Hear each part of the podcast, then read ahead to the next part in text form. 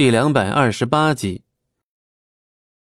加之一年前，他曾在无尽门中过莲花池水剧毒，那时风景寒便是以浅幽潭中的极寒之水来抑制他体内的另一种毒。但现如今，他再次被寒毒入体，即便是风景寒也断然救不了他。这个连他都明白的道理，风景寒又怎会不清楚？风景寒眼中绝望的神色，只一瞬便消失不见。他勉强自己加快脚步走进素素，将那碗汤药递给素素，而他却没有接过。他将药放在一旁，对着镜中的素素开口，语气一如既往的风轻云淡：“我说能救便是能救，什么时候你竟也在医术一面胜过我了？”他的口气让人听不出任何感情，只是他那种强烈渴求素素活下去的欲望暴露的一览无余。将药喝了，我替你渡灵力。不必了。灵力这种东西，我巴不得赶快摆脱它。以前是我愚昧，现在我只想做个普通人。最后三个字，他是与镜中的风景寒对视而言。可刚刚醒过来的素素并没有恢复太多气力，顷刻，他便再次沉沉睡去。风景寒将他抱上床榻。小心将药喂入他口中，替他擦拭留在嘴角的药汁。那一秒，他是幸福的。他曾幻想过无数次陪在他身边的日子，可却没想到会是以这样一副光景来达成他心中所想。用过药后，素素依旧是昏迷状态。风景寒毅然替他渡了许多灵力。他明白素素不愿再接受灵力的原因。也知道此刻的他是有多么渴望去做一个普通人，可是他却不能让他死，而眼下只有足够强大的灵力才能护住他的心脉，不再被寒毒更深侵入。这次他还是不能替他完成一次心中所想，他始终还是自私的。疗伤完成后，风景寒在素素床前一直静坐到黎明破晓。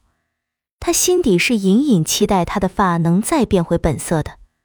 他原以为只是他失血过多，灵力损耗过多才会使他在一夜之间满发尽白，可是他又错了。他将自身的灵力渡了大半给他，可是他的发白了，便再也变不回来了。不是因为身体上的伤害，是他的心累了，死了，所以他也绝望了。